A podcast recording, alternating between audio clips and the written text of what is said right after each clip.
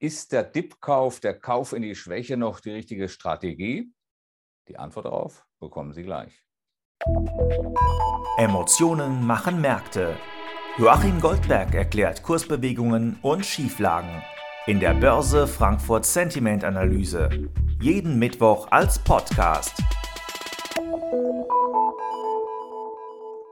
Hallo Joachim, bei unserer heutigen Stimmungsbefragung bei professionellen und privaten Anlegern ist auffällig, dass sich Profis positioniert haben und das bei einem fallenden Markt. Was haben die getan? Nun, also es ist in der Tat erstaunlich. Normalerweise, wir haben ja das vergangene Quartal so ausgeglichen eigentlich beendet. Normalerweise würde man meinen, äh, dass dabei fallenden Kursen Kaufinteresse ist, aber genau das Gegenteil ist passiert. Die institutionellen Investoren, die wir jede Woche befragen, äh, die haben sich äh, dazu entschieden, auf die fallenden Kurse zu setzen. Und unser Börse Frankfurt Sentiment Index, der ist deswegen auch runtergegangen von minus 1 auf minus 12, also um 11 Punkte. Das ist jetzt kein Riesensatz, aber es ist bemerkenswert, weil es ging seit vergangenen Mittwoch eigentlich nicht so wirklich gute Einstiegsmöglichkeiten auf dem Weg nach unten gegeben hat. Das heißt also, da gehört schon eine Menge Mut dazu.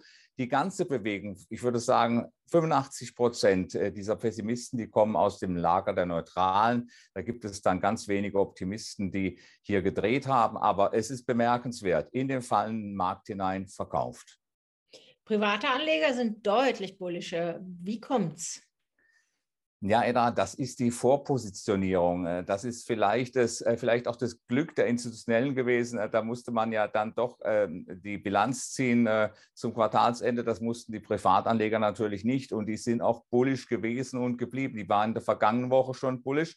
Und jetzt sind sie noch ein bisschen bullischer geworden. Nämlich drei Punkte ist es mit unserem Börse Frankfurt Sentiment Index nach oben gegangen.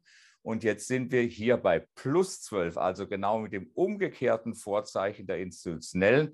Da ist also in die Schwäche hinein gekauft worden. Es gab ja auch genügend Gründe zu kaufen. Wir befinden uns ja sozusagen so kurz vor dem Mai-Tief zum Erhebungszeitpunkt. Dann äh, auch noch äh, ja, um die 200-Tage-Linie herum. Äh, der würde ich jetzt nicht so viel beimessen wollen. Aber wenn ich Argumente brauche, um hier in die Schwäche reinzukaufen, dann kann ich die natürlich bekommen, obwohl sie nicht so vielfältig sind.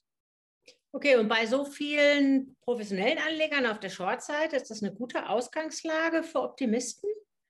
Naja, so richtig pessimistisch ist die, sind die institutionellen Investoren eigentlich nicht. Wenn ich so den sechs- und drei Monatsvergleich, ja, wenn ich mir das ganze Jahr angucke, dann sehen wir im Prinzip auf genau auf dem Durchschnittswert. Das heißt also, wir sind in Wahrheit neutral, wir sind nicht wirklich pessimistisch, aber es ist erstaunlich. Man würde natürlich jetzt meinen, dass wir so bei, sagen wir mal, 14.700, 14.750 Zählern Nachfrage bekommen aus von der institutionellen Seite. Aber es ist äh, die Frage, ob diese Nachfrage ausreicht. Denn auf der anderen Seite sehen wir natürlich höchstwahrscheinlich Kapitalabflüsse, ausländische Kapitalabflüsse aus dem DAX heraus. Der schwache Euro heute ist wieder mal so ein kleines Indiz dafür, dass es da Bewegung gibt. Und ob dann die heimische Nachfrage ausreicht, äh, äh, tatsächlich stützend zu wirken. Das wage ich jedoch zu bezweifeln. Das heißt also, die heimischen Investoren machen hier leider nicht allzu viel. Ich will jetzt äh, gar nicht mal äh, unterstellen, dass die Privatanleger noch die Notbremse ziehen müssen. Äh, das wird keine so große Bewegung geben. Das, die machen äh, normalerweise auch nicht den Markt aus im Großen und Ganzen. Aber das ausländische Kapital, das ist die Unbekannte, die große Unbekannte. Und die, die, das ausländische Kapital ist in der Eurozone übergewichtet gewesen. Diese Übergewichtung ist vermutlich auch zurückgefahren worden. Und das ist auch der Grund, warum der DAX hier nicht auf die Füße kommt. Also ja, es tut mir leid, ich kann hier der ganzen Geschichte, auch bei dem ganzen Umfeld, was wir haben mit Tapering, mit äh, all diesen anderen Geschichten, China, China ist ja geschlossen äh, bis äh, Donnerstag, äh, äh, das äh, mag vielleicht sogar ein bisschen beruhigend sein, aber all die anderen Dinge, Inflationsängste, Energieprobleme, das lastet auf dem Markt. Und auch von der Sentiment-Seite kann ich hier leider keine Entwarnung geben. Trotzdem danke für deine Einschätzung. Gerne. Die Börse Frankfurt Sentiment Analyse. Jeden Mittwoch als Podcast. Zum Abonnieren fast überall, wo es Podcasts gibt.